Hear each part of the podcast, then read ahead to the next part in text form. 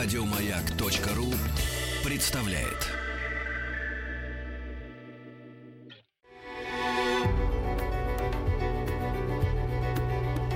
Много букв. Любимые тексты главных персон современности. Здравствуйте, меня зовут Лев Данилкин. Я писатель. Я написал семь книг. Одна из них «Книга Ленине» получила в 2017 году премию «Большая книга». Я хотел бы прочесть отрывок из э, книги Николая Носова «Незнайка на Луне». До какого-то момента мне читали вслух родители. Я отказывался читать самостоятельно, но в какой-то момент, когда вот мы дошли до «Незнайки на Луне», и то ли отец, то ли мать отказались мне в какой-то момент читать. И мне было так интересно, что мне, мне пришлось освоить эти буквы. В общем, вот это та книга, э, которая заставила меня э, освоить чтение. Проблема с, именно с «Незнайкой на Луне» стоит в том, что эта книга оказалась еще пророческой, да, написанная в 60-х годов э, там, Носовым, который вряд ли когда-нибудь выезжал за какую-то настоящую границу, да, оказался в ней описан мир, в который вот Россия попала в 1991 э, году, превратившись в такую э, капиталистическую луну. Николай Носов «Незнайка на Луне». Глава 19. Бегство.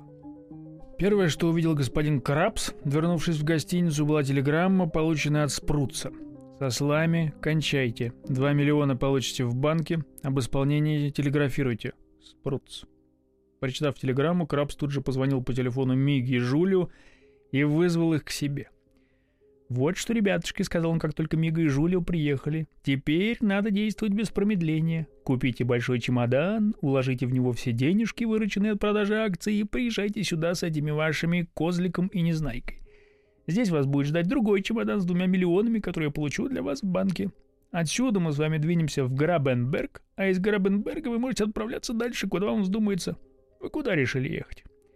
Санкомарик. Есть такой город на берегу моря. Поживем в Санкомарике, пока не надоест, а потом отправимся путешествовать», — ответил Мига.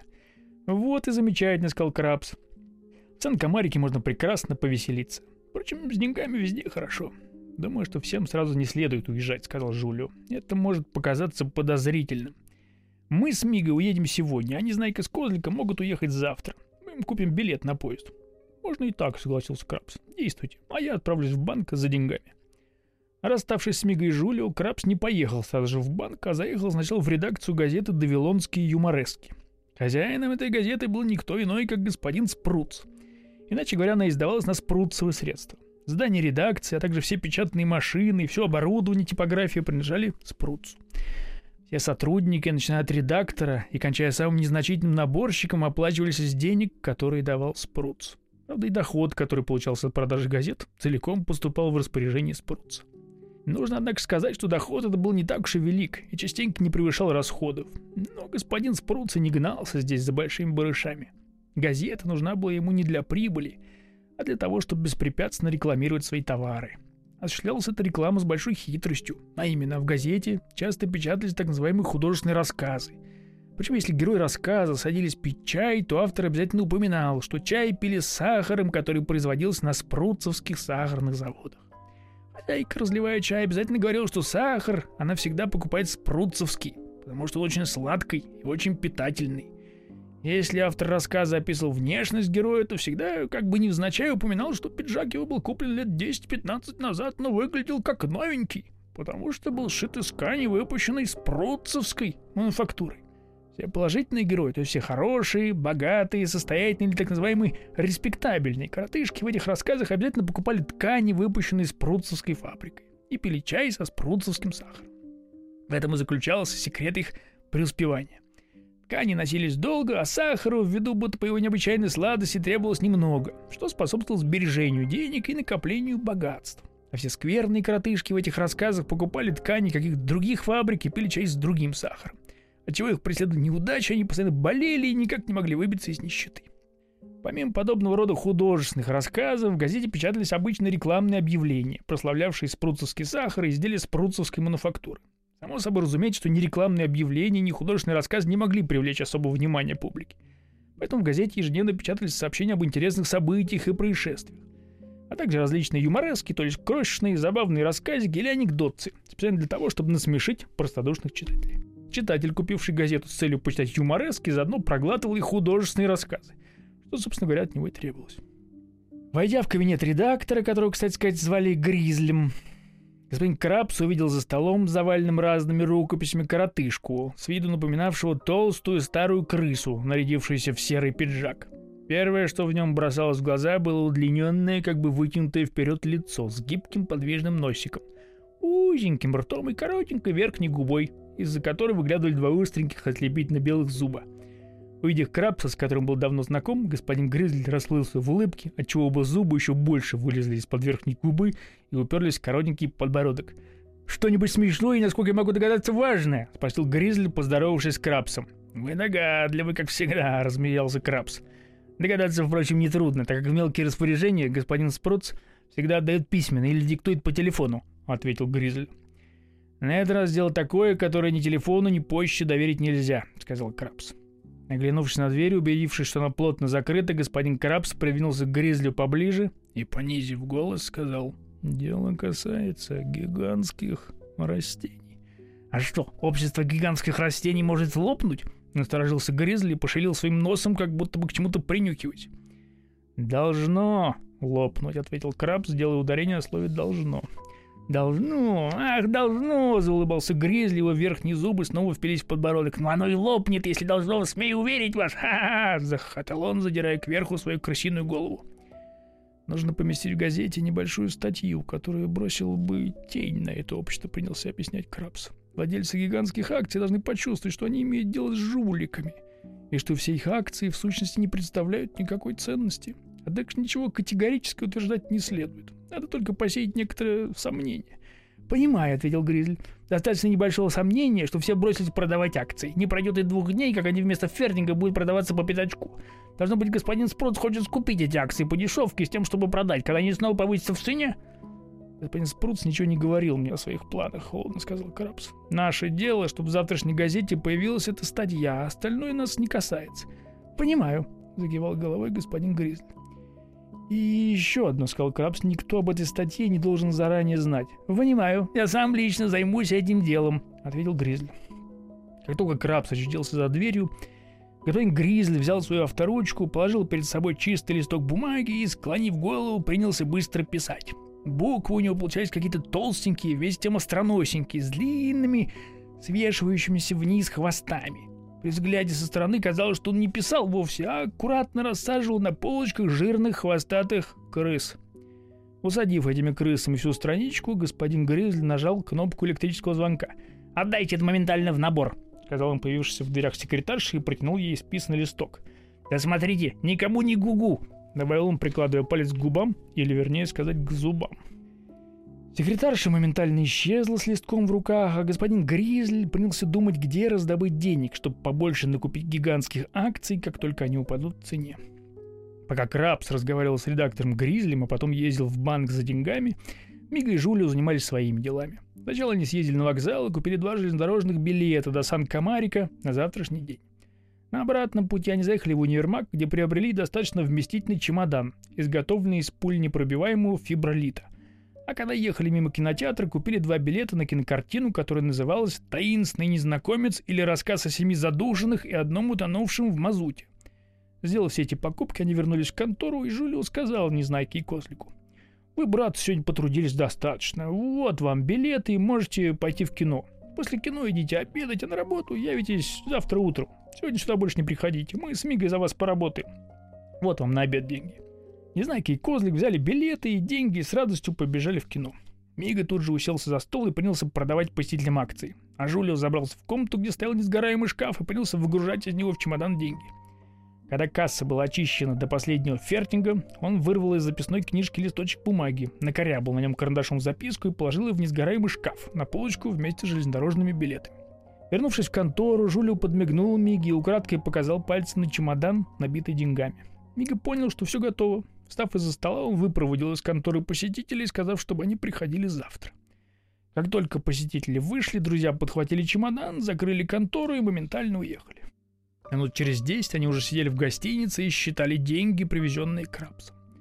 Для того, чтобы сосчитать 2 миллиона, потребовалось бы, конечно, немало времени. Но так как деньги были сложены пачками по 10 тысяч, дело шло быстро. Друзья лишь проверили на выбор несколько пачек. Убедившись, что в чемодане, привезенном Крабсом, было ровно 2 миллиона, Жулия отсчитал из этих денег 100 тысяч и, отдав их Крабсу, сказал, «Можете получить свои денежки, они честно заработаны вами. Желаем, чтобы они пошли вам на пользу». «Благодарю вас, друзья», — сказал Крабс. «А теперь мы с вами должны быстро исчезнуть из города. Тем более, что по дороге нам предстоит обделать еще одно очень выгодное дело». «Какое дело?» — заинтересовались Мига и Жулио.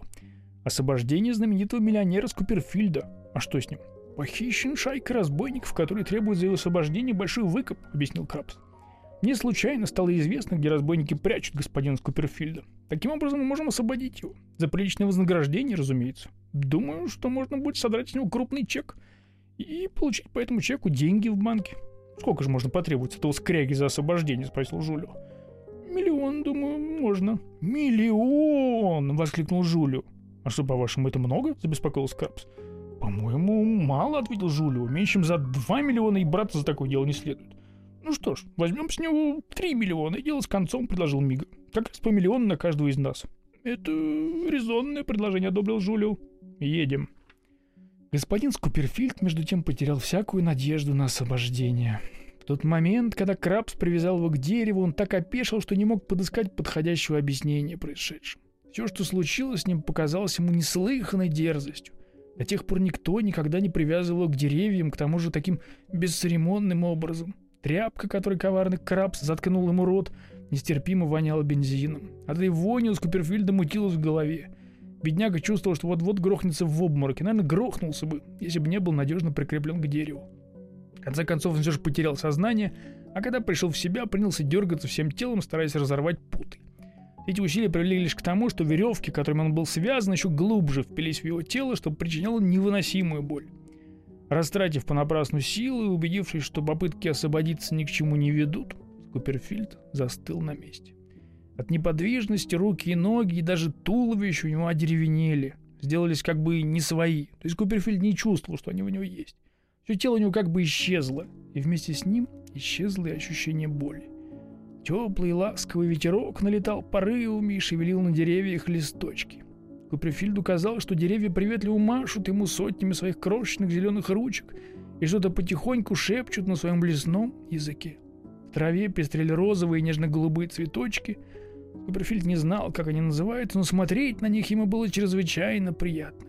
Вверху, в ветвях деревьев, порхали маленькие красногрудые птички, наполняя воздух веселым чириканьем. Некоторые из них слетали в траву, что-то клевали там, а потом опять смывали кверху. Скуперфильд никогда не видел лесных птичек вблизи, и смотреть на них доставляло ему величайшее наслаждение. Видя, что Скуперфильд неподвижен, некоторые из птиц перестали бояться и пролетали у него под самым носом. Одна печушка даже села ему на плечо. Быть, она приняла Скуперфильда совсем уже за какой-то неживой предмет, вроде обгорелого пня. Сидя на плече, она поглядывала по сторонам, наклоняя голову то на один бок, то на другой, а потом спорхнула и улетела, задев Скуперфильда по щеке краем крыла. Это привело Скуперфильда в умиление. Ощутив нежное прикосновение этого милого существа, Скуперфильд расчувствовался и даже заплакал. «Как прекрасен мир! Как хороша жизнь!» — подумал он. «Почему я раньше не замечал этого? Почему никогда не ходил в лес и не видел всей этой красоты? Клянусь, если останусь жив, если вырвусь отсюда, обязательно буду каждый день ходить в лес. Буду смотреть на деревья, буду смотреть на цветочки, буду слушать нежный лепет листочков и радостное щебетание птиц и веселый строк от кузнечиков, и на бабочек буду смотреть, и на стрекоз, и на милых, трудолюбивых мурашек, и на гусей, и на уток, и на индюков, и на все, на все, что только на свете есть. Никогда мне это не надоест. Поплакав, Скуперфильд несколько успокоился. Настроение его улучшилось, он сказал сам себе. Не будем, однако, терять надежды. Кто-нибудь, в конце концов, придет и освободит меня. И он принялся мечтать, как вознаградить своего избавителя. «Я ничего не пожалею», — мысленно говорил. «Я ему дам пять фертников, вот. Да, провалиться мне на этом самом месте, если не дам 5 фертингов. Хотя, если сказать по правде, 5 фертингов многовато за это. Дам я ему лучше 3 фертинга и, или один. А, пожалуй, одного будет достаточно. Тут он неловко пошевелился, и веревка с такой силой врезал в его бок, что он чуть не взвыл от боли. «Нет, нет, я лучше дам ему пять фертингов», — сказал он. «Для такого дела жалеть не надо. Придется на чем-нибудь другом сэкономить». Время шло, но никто не являлся, чтобы выручить с беды Скуперфильда. Поэтому он сказал, Черт с ним, дам 10 фертингов. Только бы пришел кто-нибудь, а то так ведь здесь и окочуриться можно. Прошло полчаса, и он поднял цену за свое спасение до 20 фертингов, потом до 30, до 40, до 50. До часа он взвинтил цену до 100 фертингов и на этом остановился. «Ммм, дурачье!» — ругал он своих будущих избавителей. «Ходит где-то, разинув рты, ни один балбес не может прийти сюда, чтобы получить 100 фертингов!» Будто 100 фертингов на дороге валяются. Скажи мне, что где-то можно получить даром 100 фертингов, я, кажется, побегу на край света и даже дальше. Честное слово, провались я на месте. Некоторое время прислушался, затаив дыхание, но ни один посторонний звук не долетел до него. Ни одна ветка не хрустнула под ногой избавителя. «Дурачье, слы, идиоты!» — выходил из себя Скуперфильд. «Я такая нерадивость. Хотел дать сто ферников, а теперь фигу они от меня получат. Могут и не являться. Вот, и всегда так бывает. Сами пальцем не хотят пошевелить, чтобы заработать денежки, а потом говорят, что во всем богачи виноваты. Провались они все на месте». Решение не платить деньги вернуло Скуперфильду хорошее настроение, однако ж ненадолго, так как он в ту же минуту почувствовал, что хочет есть. От нечего делать он принялся обдумывать, что бы съел на обед, если бы вдруг очутился в столовой. Воображение рисовало ему самые вкусные блюда. Через пять минут аппетит его так распалился, что он готов был заплатить за свое освобождение тысячу фертингов. «Даю тысячу фертингов!» — мысленно завопил он. «Две тысячи даю! Три! Мало! Десять тысяч даю, чтобы вам провалиться на месте!» Постепенно чувство голода, однако, притупилось. Скуперфильд тоже начал жалеть, что так высоко поднял цену, но то-то его начала мучить жажда. «Сто! Сто тысяч даю!» — сказал Скуперфильд и даже удивился собственной щедрости. Некоторое время он раздумывал, не поднять ли цену до миллиона, потом сказал «Нет, лучше подохнуть, чем такие деньги платить». Как раз в это время с дерева свалил с него дикий клоп и сильно куснул его за шею. а завопил Скуперфильд «Даю миллион! Даю!» Клоп, однако, не обратил на эти посулы внимания и куснул Скуперфильда вторично. «Два миллиона даю!» — закричал Скуперфильд. Клоп укусил его третий раз. «Ах ты, зверушка чертова!» — мысленно выргался Скуперфильд. «Мало тебе двух миллионов три дам, чтобы тебе провалиться на месте!» Тут он почувствовал, что Клоп на самом деле провалился ему за шиворот и принялся кусать спину. Чувствуя себя не в силах расправиться с ничтожным насекомым, Скуперфильд пришел в бешенство — «Ну погоди, дай мне освободиться», — только пригрозил. «Пять миллионов даю за освобождение. Все состояние отдаю. Не нужны мне никакие деньги, провались они тут же на месте». И сейчас же, словно в ответ на его мольбы, в лесу послышались чьи-то шаги. Куперфильд поднял голову и увидел вдали трех коротышек. Один из них показался ему похожим на крабса. Однако Скуперфильд не успел как следует разглядеть его, потому что коротышка тут же скрылся за деревом. Двое других тем временем подошли к Скуперфильду. Читатель, безусловно, уже догадался, что эти двое были Мига и Жулио. Остановившись в двух шагах от Скуперфильда, Мига и Жулио внимательно оглядели его, после чего Мига спросил. «М-м, «Господин Скуперфильд, если не ошибаюсь». «М-м-м», обратно замычал Скуперфильд и закивал головой. В городе стало известно, что вы попали в руки разбойников, которые требуют за ваше освобождение большой выкуп. Мы явились, чтобы спасти вас, сказала Мига. «М-м-м», Снова замычал Скуперфильд. «Думаю, что сначала следовало бы развязать ему рот», — сказал Жулю, «иначе мы от него ничего не добьемся». «Резонное замечание», — согласился Мига. Подойдя Скуперфильду, вплотную он развязал платок, стягивавший ему рот. Скуперфильд вытолкнул изо рта языком тряпку и, отплевавший, сказал «Фа-фи-фо! Эфа-фявка! Фя-фявка фафляжа! К! Тьфу! Фявка проклятая! Вявка фафляжа!» «Пусть меня убьют, если я хоть что-нибудь понимаю!» — воскликнул Мига. Должно быть, он говорит «тряпка проклятая», догадался Жулио. Думаю, что разговор идет о тряпке, которая была у него во рту. «Фа! Фа!» — обратно закивал головой Скуперин. «Фявка! Вявка проклятая! Вявка проклятая! Фа! Фу!» Ну хорошо, хорошо, принялся успокаивать его Мига. Это ничего, это естественно в вашем положении. Попробуйте, однако, взять себя в руки. Упражняйтесь немного. Я думаю, когда язык у вас разомнется, вы сможете говорить правильно. Куперфильд начал произносить разные слова для практики. Скоро язык у него на самом деле размялся, только буква «Р» у него никак не получалось. Вместо нее он произносил букву «Ф».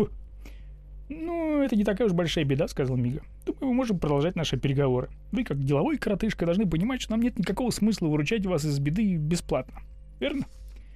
«Вефна, Вефна!» — подхватил Скуперфильд. «Сколько же вы на мефины получить с меня?»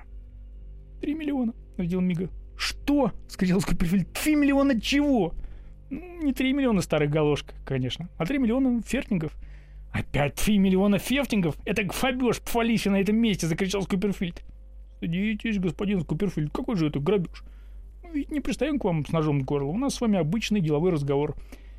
Как говорится, мы вам, вы нам. Мы честные предприниматели, а не какие-нибудь разбойники. «Да, не фазбойники», — проворчал Скуперфильд. «Может быть, вы и есть самые настоящие фазбойники? Откуда я знаю?»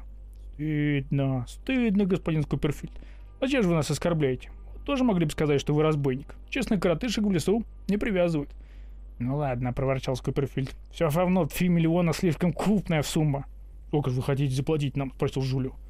«Сколько?» «Ну, я, я мог бы дать вам пять. Нет, я могу дать три фертинга». «Что?» — запил Жулю. «Три фертинга? За кого же нас принимаете?» «Мы не нищие, ваших подачек не нуждаемся. Вы, видимо, не хотели, чтобы вас спасли. Ну что ж, мы насильно никого освобождать не собираемся». «Как так не хочу?» — возразил Скуперфильд. «Мне по Вефте нет никакой фадости здесь торчать». «И что же вы предлагаете три фертинга? Это же куром насмех». «Ладно, пусть будет пять фефтингов. Пять фефтингов тоже Хавлов и деньги, уверяю вас». «Пойдем отсюда», — сказал Мига со злостью. Видно, не хочет, чтобы его спасли. Мига и Жули решительно зашагали прочь. «Эй!» — закричал Скопифиль. «Что же вы так уходите? Хотите десять фефтингов? Эй, э, стойте! Двадцать даю! Не хотите? Ну и шут с вами! Повались вы на этом месте! Меня кто-нибудь фугой дешевле спасет!» Увидев, что Мига и Жулио скрылись из виду, Скуперфильд приуныл и пожалел, что не согласился на условия вымогателей. Но тут снова послышались шаги. Увидев, что его спасители идут обратно, Скуперфильд обрадовался. «Ну, теперь все в порядке», — подумал он. А раз они возвращаются, значит решили взять 20 фертингов. Черт из два, я теперь дам 20. Хватит из них и 15. Трудно сказать, чему больше радовался Куперфильд. То ли, что в конце концов получит свободу, или тому, что сэкономит 5 фертингов. Его удивило, однако, что Мига и Жули не торопились освободить его. Подойдя к дереву, они принялись озабоченно бродить вокруг и что-то искать в траве. «Что вы там ищете?» – забеспокоился Куперфильд. «Тряпку», – ответил Мига. «Вы ведь должны оставить вас здесь в том же виде, как и нашли. Кто-то, понимаете ли, трудился, затыкал вам рот тряпкой, а мы пришли и тряпку выбросили. Это, по-вашему, честно? Чужой труд уважать надо, голубчик. Или вы, может быть, хотели бы, чтобы мы совершили бесчестный поступок?» Тут Джулио отыскал тряпку и принялся засовывать ее обратно в рот Скуперфильду. а, заорал Скуперфильд. «Не надо фавки! Фу! Фавки, вявки, вявки не надо! Аф, аф!» «Дадите три миллиона!» — угрожающе спросил Жулио. Скуперфильд закивал головой. Жулио вытащил у него изо рта тряпку. Копперфильд принялся старательно отплевываться. Отплевавшись, сказал, «К сожалению, у меня нет с собой денег». «Чего? Дадите чек». «У меня нет с собой чековой книжки». «В райке», — ответил Мига, — «никакой капиталист не выходит из дома без чековой книжки». «Ну ладно, развяжите меня». Мига и Жулю моментально развязали веревку. Куперфильд некоторое время продолжал стоять у ствола, словно прирос к нему, после чего рухнул, как столб на землю. «Что с вами?» — бросился к нему Мига. «Знаю», — пробормотал Скуперфильд, — «ноги не действуют, и руки тоже». Она не от неподвижности, высказал предположение Мига. Недолго думая, Жуля принялся сгибать и разгибать Скуперфильду руки, как это обычно делают при искусственном дыхании. А Мига в это время поднимал и опускал его ноги. Спустя несколько минут Скуперфильд почувствовал, что способность управлять своими конечностями вернулась к нему, и он сказал «Пустите, я сам». С кряхтением поднявшись, он сделал несколько наклонов и приседаний, после чего надел на голову валявшийся на земле цилиндр, подобрал лежавшую рядом трость с костяным набалдашником и нанес ей сильный удар по голове Жулю. Не ожидавший нападения, Жули упал как подкошенный. Увидев, что Скуперфильд побежал прочь, Миг бросился догонять его, но тут же свалился, споткнувшись торчавший из-под земли корень. Поднявшись, он убедился, что Скуперфильд скрылся вдали за деревьями. «Ух ты, гадина!» – проворчал он со злостью. Увидев, что Жулио лежит без движения, Мига подозвал прятавшегося за деревом Крабса, и они вместе бросились к стоявшей вдали автомашине.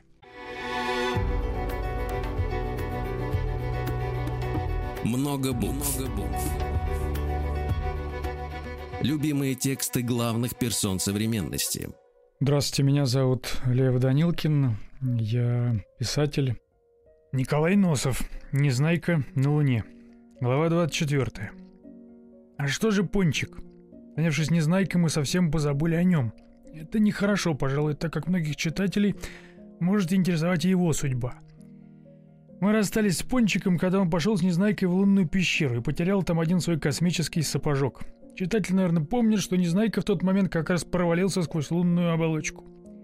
Окликнув Незнайку несколько раз и убедившись, что его поблизости нет, Пончик страшно перепугался. И вместо того, чтобы отправиться на поиски своего друга, решил поскорее возвратиться в ракету. Выбравшись из пещеры, он заковылял по прямой, словно луч дорожки, к видневшемуся вдали космическому кораблю – Солнышко, однако же, припекало с такой страшной силой, что Пончик не выдержал и пустился бежать в припрыжку. От быстрого бега и второй космический сапожок свалился у него с ноги, Но Пончик и не подумал его поднимать, а даже обрадовался, так как бежать совсем без сапог было значительно легче. За каких-нибудь 20 минут он добежал до ракеты и нажал кнопку, которая имелась в ее хвостовой части. Дверца шлюзовой камеры гостеприимно раскрылась. Недолго думая, Пончик залез в ракету. Здесь он был в безопасности. Ничто теперь не угрожало ему, но все же тревожило какое-то неприятное чувство от того, что он убежал из пещеры, оставив Незнайку без помощи. Зная по собственному опыту, что любое неприятное чувство может быть вычислено каким-либо противоположным, то есть приятным чувством, Пончик решил пойти в пищевой отсек и несколько, как он имел обыкновение выражаться, подзаправиться там. Забравшись в пищевой отсек, он принялся уничтожать содержимое целлофановых и хлорвиниловых трубочек, тюбиков, мешочков, пакетиков, извлекая их из термостатов, холодильников и саморегулирующихся космических духовых шкафов. Пончик, который, как известно, был не дурак покушать, показал на наглядном примере, насколько велико может быть расхождение между теоретическими расчетами и практической жизнью. Незнайка установил, что Пончику обеспечил запас еды больше, чем на год, так как все свои вычисления произвел в расчете на обыкновенного едока, не принимая во внимание его индивидуальные, то есть личные, едовые свойства. Вся беда оказалась в том, что личные едовые качества Пончика заключались в его чрезвычайной едовой недисциплинированности – Говоря проще, он мог есть что угодно, где угодно, когда угодно и в каких угодно количествах. То, что по расчетам Незнайки должно было хватить на год и 4 месяца, в действительности хватило Пончику лишь на четверо с половиной суток. Прикончив этот рекордный короткий срок запасы продовольствия, находившиеся в пищевом отсеке, Пончик пробрался в хвостовую часть ракеты и попробовал жевать семена, хранившиеся в складском помещении. Семена, однако же, показались ему невкусными. Тогда-то он опять вспомнил о Незнайке — Наверное, Незнайка вернулся бы в ракету, если бы не обнаружил где-нибудь продуктов питания, подумал Пончик.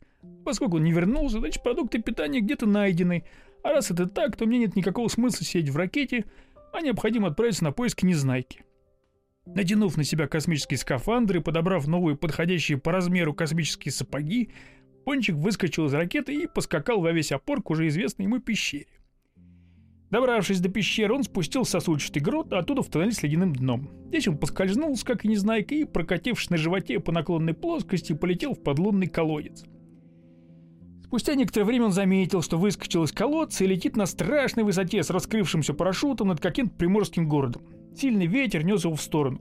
Постепенно снижаясь, Пончик пролетит над приморскими городами Лос-Свиносом и Лос-Кабаносом. Уже значительно снизившись, он подлетел к городу Лос-Паганосу, но изменивший направление ветер понес его в сторону моря. Пончик видел, что купание ему не миновать. Утонуть он не боялся, так как был толстенький, а толстенькие коротышки, как известно, в воде не тонут. Единственное, чего он боялся, это как бы его не укусила акула. Шлепнувшись в воду, он тотчас принялся работать руками и ногами, и спустя час уже был у берега. Прибой в этот день был особенно сильный, и Пончику никак не удавалось пришвартоваться к берегу. Это происходило из-за того, что в громоздком космическом скафандре он был крайне неповоротлив и не мог маневрировать в бурной морской воде с достаточной ловкостью.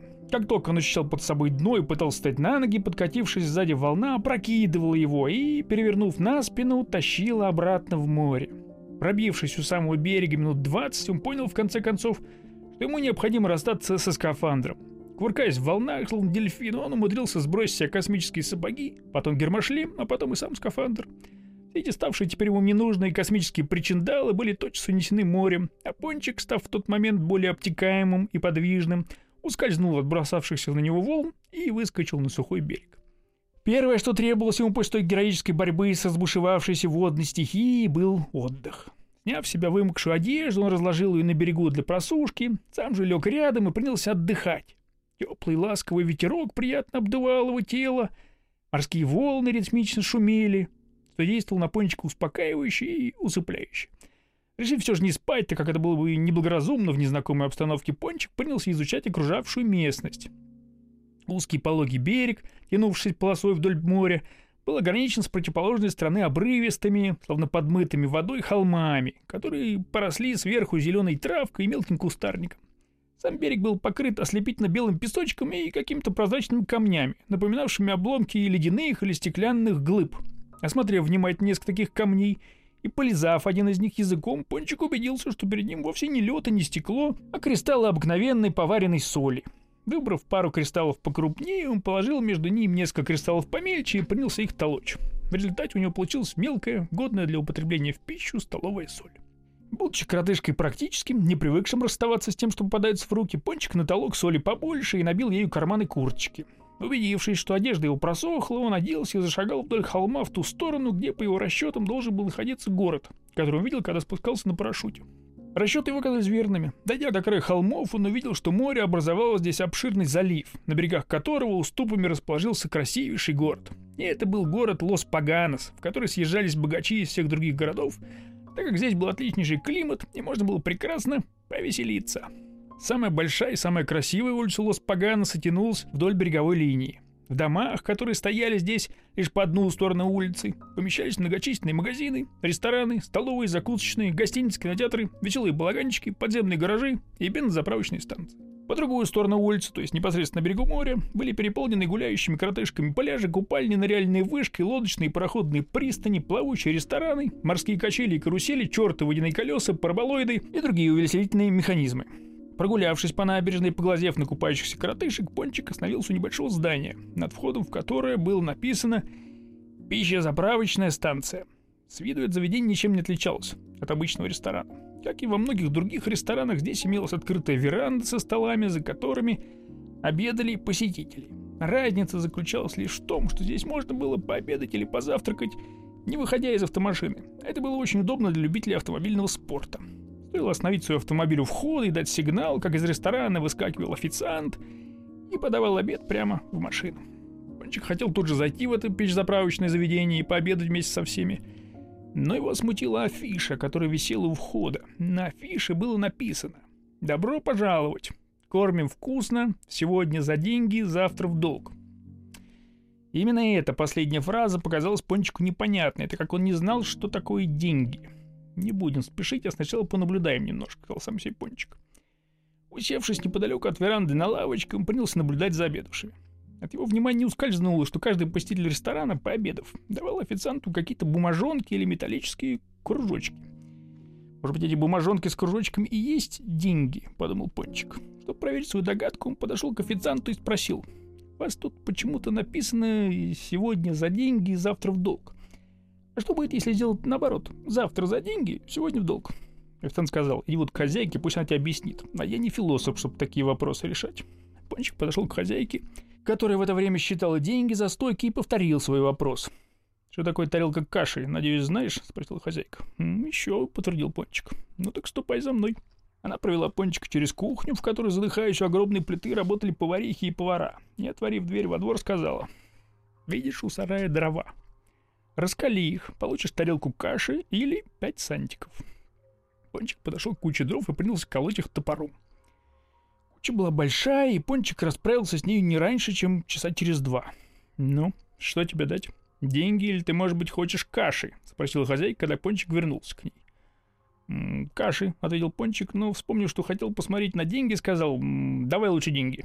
Хозяйка отчитал ему пять сантиков, Пончик повертел их в руках, осмотрел со всех сторон и сказал, «А если мне хочется каши, тогда возвращай деньги». Хозяйка явно обрадовал, что сантики вернулись обратно к ней. Сев за стол и получив от официанта тарелку гречневой каши, Пончик вооружился ложкой и принялся есть. Каша была хорошая, с маслом, но все же Пончику показалось, что в ней чего-то не достает. Он сразу сообразил, что в каше не доставало соли, и стал искать на столе солонку. Убедившись, что солонки на столе не было, он запустил в карман руку, вынул щепотку соли и посолил кашу. Его действия привлекли внимание остальных посетителей. Увидев, что толстенькая коротышка посыпал каким-то белым порошком кашу, после чего с удовольствием принялся уплетать ее, все с любопытством стали поглядывать на него. А сидевший рядом коротышка спросил, «Скажите, а что это за порошок, которым вы посыпали кашу? Должно быть новое лекарство какое-нибудь?» «Да никакое это не лекарство, а просто соль», — сказал Пончик. «Какая соль?» — не понял коротышка. «Просто соль, столовая соль», — пояснил Пончик. «Вы что, соль никогда в жизни не видели?» Коротышка в недоумении пожал плечами. «Не понимаю, о какой соли вы говорите?» «Это бы здешние жители едят пищу без соли», — сказал Пончик. «А вот у нас все кушанье едят с солью. Это очень вкусно. Если хотите, попробуйте». Протянул щепотку соли лунному коротышке, который как раз в это время ел суп. «Как же ее есть?» — спросил коротышка. Бросьте в суп и размешайте, увидите, как будет вкусно. Коротышка бросил соль в суп, размешал ложкой и с некоторой опаской, словно боялся обжечься, попробовал. Сначала он сидел, застыв на месте, и только моргал глазами, будто прислушивался к своим внутренним ощущениям. Потом все увидели, как его лицо медленно расплылась в улыбке. Проглотив еще ложку супа, он воскликнул. «А, просто бесподобно! Совсем другой вкус!» Склонившись над тарелкой, он принялся хлебать суп, крякая от удовольствия, чмокая губами и расхваливая кушанье на все лады. Как раз в это время официант принес ему каши. «Скажите, а кашу тоже можно есть с солью?» — спросил коротышка. «Все можно», — ответил Пончик. «И суп, и борщ, и щи, и бульон, и кашу, и макароны, и вермишель, и салат, и картошку. Да, даже простой хлеб можно есть с солью. От этого он делается только вкусней». Он протянул коротышке еще щепотку соли. Коротышка посолил кашу и принялся есть таким удовольствием, что Пончику, который давно расправился со своей кашей, даже завидно стало. «Скажите, а не можете ли вы мне дать немножечко соли?» Обратился к пончику коротышка, который сидел за столом напротив и с интересом следил за тем, что происходило. Пончик уже был запустил руку в карман, чтобы достать щепоть соли, но так как вместе с завистью в нем проснулась и жадность, он сказал. «М ишь, какой хитренький! А вы что мне дадите?» «Ну что ж вам дать?» — развел коротышка руками. «Хотите, я вам дам сантик?» «Ладно, гоните монету», — согласился Пончик. Получив сантик, он отпустил коротышке щепотку соли. Тут и другие посетители начали подходить к нему. Каждый протягивал ему сантик, взамен которого получалось щепоть соли. Пончик с удовольствием наблюдал, как перед ним на столе росла кучка монеток. Не обошлось тут и без недоразумений. Один лунатик, не разобравшись, в чем дело, попробовал есть соль в чистом виде. И тут же с отвращением выплюнул. Другой купил у Пончика сразу 10 щепоток соли за 10 сантиков и бросил всю эту соль в тарелку с супом. Ясно, суп у него получился такой, что в рот взять было нельзя. Пончик стал объяснять всем, что соль надо употреблять в небольших количествах, иначе вкус от нее теряется. И уж ни в коем случае нельзя есть соль в чистом виде. Это чрезвычайно заинтересовало картышек, которые даже не представляли себе, что пищу можно было есть соль. Каждому хотелось проверить новый метод питания. Некоторые, пообедав без соли, начинали обед вторично, на этот раз с солью. Многие, отведав солью супа или борща, тут же проверяли, насколько улучшится от добавки соли вкус щей или макарон, оладий, картофеля, жареных кабачков и других блюд. Поскольку у Пончика завелись деньги, он и сам поминутно просил официанта принести ему то борща, то каши, то щей и наглядно демонстрировал перед новыми посетителями преимущество питания солью. Хозяйка увидела, что дела ее ресторана сразу улучшились и была очень довольна. К концу дня Пончик распродал весь свой запас соли и ушел с карманами, туго набитыми медиками. На следующее утро он сбегал на берег моря, быстренько натолок соли и снова явился на пищезаправочную станцию. Здесь он увидел, что хозяйка приготовила для него специальный столик, на котором висела табличка с надписью «Продажа соли». За этим столом Пончик сидел, торговал солью и одновременно закусывал, требуя подать ему то одно, то другое блюдо. Это было очень выгодно для него и к тому же удобно.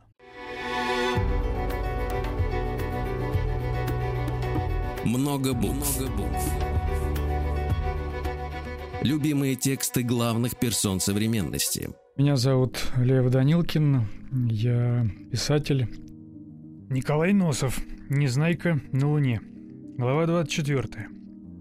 А несколько дней весть о том, что на пищезаправочной станции кормят какими-то сногсшибательными блюдами с какой-то сказочной солью, разнеслась по всему городу. Желающих покушать новомодных кушаний было столько, что хозяйка расширила веранду и кухню, сделала сбоку пристройку, а вдоль набережной велела устроить навес из брезента и поставить под ним еще два десятка столов. Сообразив, что вкус кушания еще больше улучшится, если соль класть в пищу при варке, она договорилась с Пончиком, что сама будет покупать у него весь запас соли, необходимый для ее ресторана. Теперь Пончику не нужно было по целым дням торговать в ресторане солью. И он стал раскидывать умом, как бы нажить на этом деле побольше денег. Поскольку владельцы других ресторанов обращались к нему с просьбами доставлять и им соль, он решил увеличить добычу этого ценного пищевого продукта и основал соляной завод.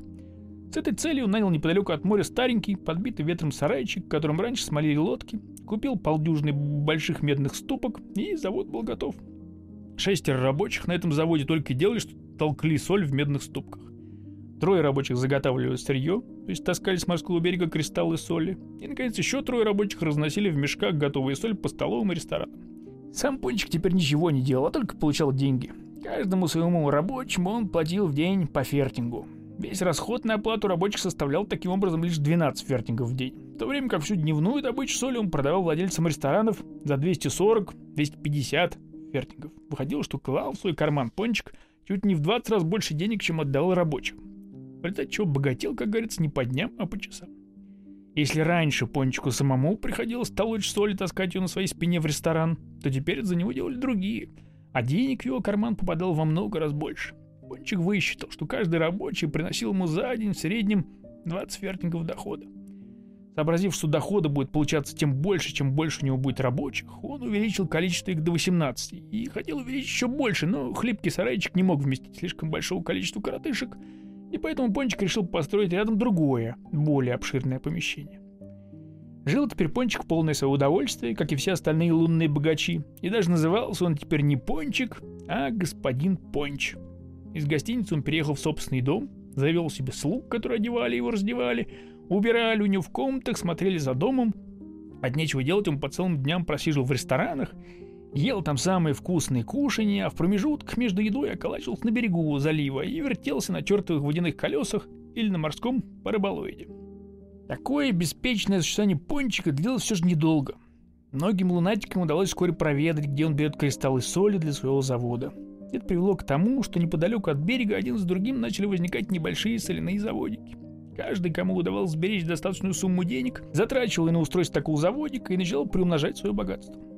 В результате соли с каждым днем добывалось все больше, а продавалась она все дешевле и уже не приносила таких барышей, как в начале. Если прежде Пончик, затратив на оплату рабочего фертинга, получал взамен 20 фертингов прибыли, то теперь никто не мог выколотить из рабочего больше одного фертинга. Однако и это было очень выгодно, в силу чего соляной промысел продолжил развиваться. Дела пошли значительно хуже, когда в Лос-Паганос вернулся из поездки крупнейший землевладелец Дракула, которому принадлежало все морское побережье, начиная от Лос-Паганоса вплоть до самого Лос-Свиноса. Узнав, что какие-то неизвестные личности растаскивают лежавшие на побережье кристаллы для переработки их на соляных заводах, он велел обнести побережье забором, а кристаллы давать только тем, кто будет за них платить. Таким образом, половина прибыли, которую получали владельцы соляных заводов, теперь стала попадать в карманы землевладельца Дракулы. И это было бы еще ничего, если бы сам Дракула и владельцы других морских побережий, где имели запасы соли, не начали строить на своих землях огромных соляных заводов. На этих заводах соль мололи уже не вручную, а применяя усовершенствованные машины. Соль стал вырабатываться в таких огромных количествах, что цены баснословно понизились. Доходы владельцев соляных заводов сделались еще меньше. Им, конечно, не очень нравилось. Владельцы крупных заводов считали, что излишки соли появились из-за того, что очень много развелось мелких заводов. Мелкие же солепромышленники видели причину всего этого неудовольствия в том, что появились крупные заводы, вырабатывавшие несообразно большие количество соли. Кончилось все дело тем, что владельцы крупных заводов, которым было легче договориться, так как и было меньше, объединились в бредлам – на первом же заседании этого вновь испеченного бредлама владельцы крупных заводов пришли к выводу, что с владельцами мелких заводов надо как можно скорее разделаться. Господин Дракула, который был избран председателем соляного бредлама, сказал, «Наилучший выход из создавшегося положения – это начать продавать соль еще дешевле. Владельцы мелких заводов вынуждены будут продавать соль по слишком низкой цене.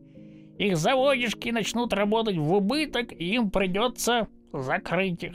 А вот тогда-то мы снова повысим цену на соль, и никто не станет мешать нам наживать капиталы. Так они и сделали. Соль стала продаваться по такой низкой цене, что Пончику и остальным мелким хозяйчикам приходилось расходовать на приобретение соляных кристаллов и оплату рабочих гораздо больше денег, чем они выручали от продажи своей продукции. Мелкие соляные заводики стали закрываться один за другим, Пончик держался дольше других.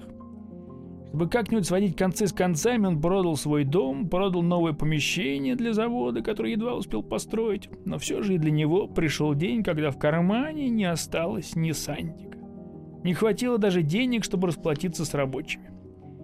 И еще хорошо, что владелец приморских увеселительных заведений принял Пончика работать крутильщиком на чертовом колесе. Если бы не это, Пончик совсем остался бы без средств к существованию.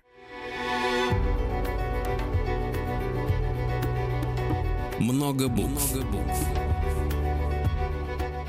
Что читают те, о ком говорят все.